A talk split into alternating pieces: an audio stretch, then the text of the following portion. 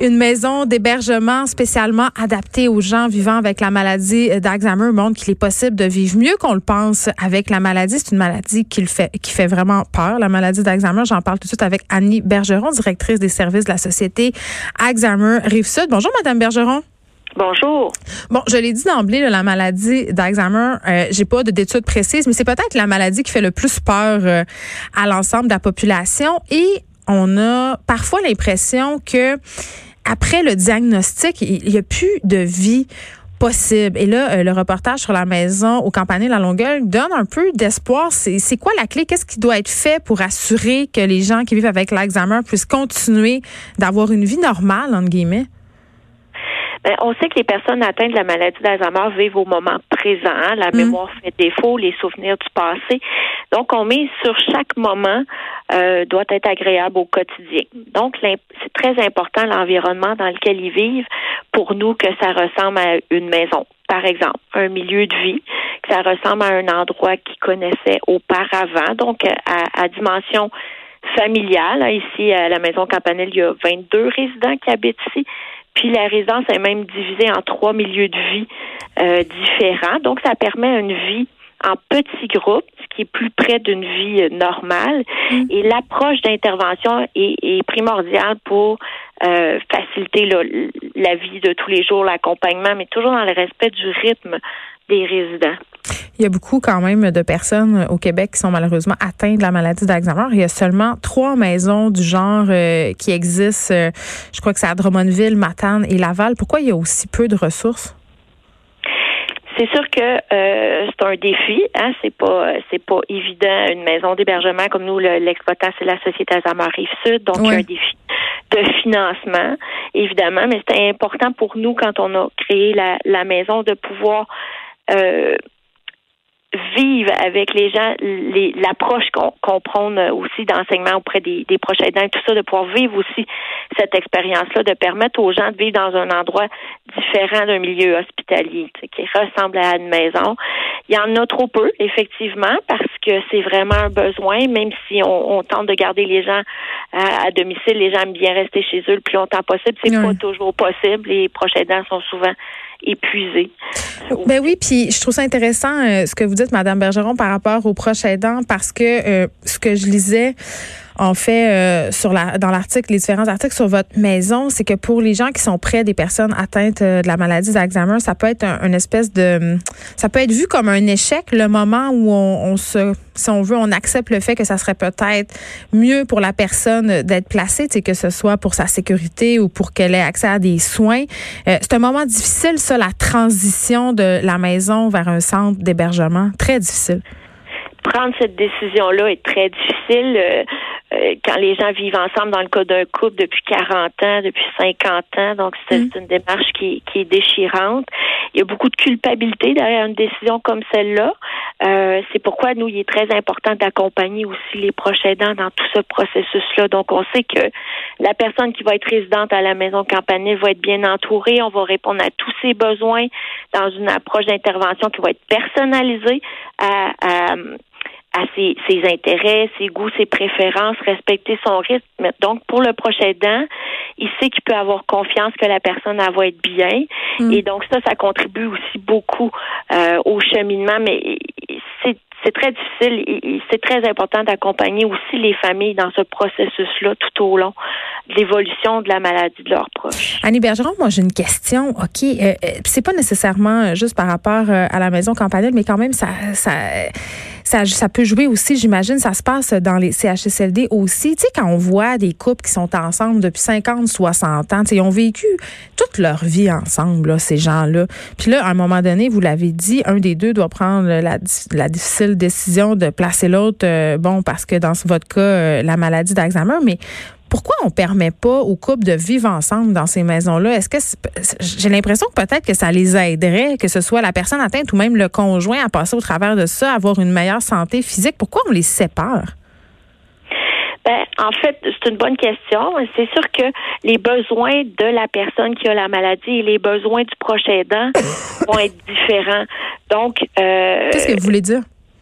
Ben, euh, la personne qui, qui, est plus âgée, le mari, disons, d'une dame qui, qui est atteinte de la maladie, mais qui n'a pas lui-même la maladie, aura pas les besoins d'accompagnement, d'assistance et tout ça qui sont offerts, qui sont nécessaires pour son épouse, par exemple.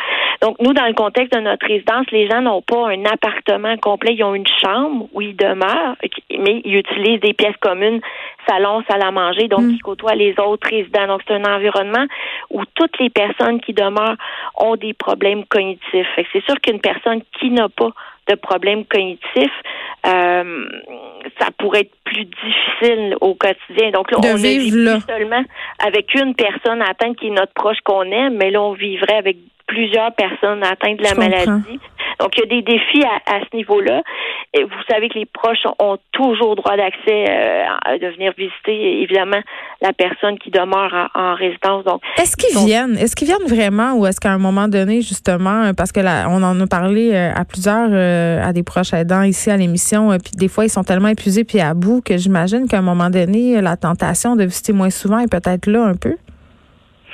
Ben, en fait, ils ne sont plus les, les gens qui dispensent les services. Donc, ils n'ont plus la responsabilité de s'assurer que la personne a mangé, que la personne a pris ses médicaments, qu'elle est bien propre, qu'elle est habillée euh, correctement et tout ça. Donc, ils n'ont plus la responsabilité de s'assurer cette charge-là euh, au niveau des soins. Alors, quand ils viennent visiter, ils ont que les moments. En fait, ils jouent leur rôle. Je suis le fils de madame, la fille de madame ou le mari, euh, la mm. conjointe. Donc, ils jouent leur rôle de proche. Donc, euh, nous, ils ont accès à la grande cour, passent ensemble, vont au jardin. Donc, on essaie qu'ils passent des moments, quand ils viennent, que ce soit des moments privilégiés, donc, qui regroupent qui retrouvent le lien qui les unissait là, au-delà d'un lien de, de soins. Mais parallèlement à ça, il y a un accompagnement qui est fait auprès des proches aidants qui le souhaitent pour accepter la maladie, accepter l'évolution, puis qui demeure quand quand ils visitent. Quand la personne nous reconnaît plus, tu sais, mettons, moi, je vais visiter ma mère, puis à un moment donné, elle n'a plus aucune idée, je suis qui, c'est quoi l'intérêt d'aller la visiter? C'est plus pour moi que je le fais, dans le fond, que pour elle. Aidez-moi à comprendre. Ben, en fait, il faut faire la différence entre est-ce que la personne est capable de nommer votre nom, est-ce qu'elle est capable euh, de reconnaître qui vous êtes, ou bien s'il y a un lien qui est là, parce que euh, curieusement, euh, on va voir des gens qui ne reconnaissent pas leurs proches, mais qui les acceptent dans leur chambre, qui acceptent d'être assis à côté, qui acceptent de tenir la main. Donc, il y a comme un lien qui est là où cette personne-là est gentille pour moi, elle me fait du bien. À ce moment-là. Oui, au moment présent. Donc, c'est certain qu'on mise pas sur le souvenir du moment, mais tant et aussi longtemps que le lien est là. Donc, nous, on a l'attente comme proche d'être nommé, que la personne nous dise, euh, euh ben, t'es ma fille, euh, t'es Annie, tout ça. Mais en bout de ligne, est-ce qu'il y a un bien-être qui est ressenti de cette présence-là? Euh, on pense que oui. À ce moment-là, il y a des façons d'être confortable soi-même avec la visite qu'on fait. Des fois, ça peut être lors d'une activité. C'est plus facile parce que le, la discussion devient plus difficile hein, à un certain moment. Mm. Donc ça, c'est tous des petits trucs qui vont venir aider les gens à être confortables lors de leur visite. Mais au moment présent, faut miser là-dessus. Est-ce que la personne qui a des que la maladie d'Alzheimer, est-ce qu'elle est bien quand on est là, même si c'est une gentille dame qui est venue la voir? Euh, évidemment, je peux pas passer sous silence qu'en ce moment, il y a une grosse pénurie euh, de main-d'œuvre euh, un peu dans plusieurs secteurs au Québec, particulièrement dans les maisons de soins longue durée. dans une maison comme la vôtre, est-ce que le manque de ressources vous touche, vous atteint particulièrement? Comment ça se passe de votre côté? C'est un grand défi, le recrutement. Donc, nous, 24 heures par jour, c'est des préposés aux bénéficiaires qui sont auprès des résidents. Et c'est très important pour nous qu'il y ait un ratio, disons, le nombre d'intervenants sur place par rapport aux résidents. Nous, c'est deux préposés aux bénéficiaires pour neuf résidents qui parce qu'ils sont dépendants, ces gens-là, complètement. Là. Oui. Euh, et c'est, un défi réel, effectivement. Euh, mais c'est vraiment important pour nous de garder ce ratio-là. Il n'est pas question euh, d'avoir moins de personnel parce qu'on on a des difficultés de recrutement il faut respecter nos valeurs. La bientraitance, c'est respecter le rythme des résidents, d'aller auprès d'eux, dans le temps pour eux. On veut pas courir dans les corridors pour donner les soins. C'est vraiment important. Fait que oui, c'est un défi. On travaille fort, recruter euh, des gens, mais euh, jusqu'à présent, euh, je vous dirais que oui, on engagerait quelques personnes supplémentaires. est-ce que ça prend, ma question, c'est est-ce que ça prend, par exemple, une formation supplémentaire pour œuvrer au sein de cette clientèle un peu particulière? Ben, c'est certain que à la base, euh, bon, les gens doivent avoir le diplôme comme préposé aux bénéficiaires, mais nous, on donne la formation spécialisée, l'approche d'intervention spécialisée, qui est une formation que nous-mêmes on a, on a bâtie à la Société Alzheimer Sud, parce que oui, euh, c'est important d'avoir euh, une approche qui est vraiment adaptée, et c'est pas toujours c'est pas toujours inné hein, pour les gens. Donc, on va leur donner la formation à l'interne à ce moment-là, les gens qui n'auraient pas cette expérience-là. Euh, là, évidemment, vous roulez euh, votre maison avec un budget de 3 millions de dollars par année. Deux tiers proviennent du Québec. Le reste est récolté grâce à des dons et des campagnes de financement. Quand même, vous tenez ça à bout de bras, Madame euh, Bergeron? Oui, les sociétés Alzheimer sont des organismes à but non lucratif, donc le défi du financement est là. Il y a des subventions, il y a des dons. évidemment, les gens paient un loyer, mais euh, mais c'est pas des masses, un loyer là? Non, on est, c'est pas euh, très dispendieux. On est autour de 2000 dollars par mois ici. Euh, c'est un défi à chaque année de boucler le budget en tant qu'organisme à but non lucratif, effectivement. Donc, bien qu'on pense que c'est un modèle euh, qui devrait être multiplié, ça demeure un défi là.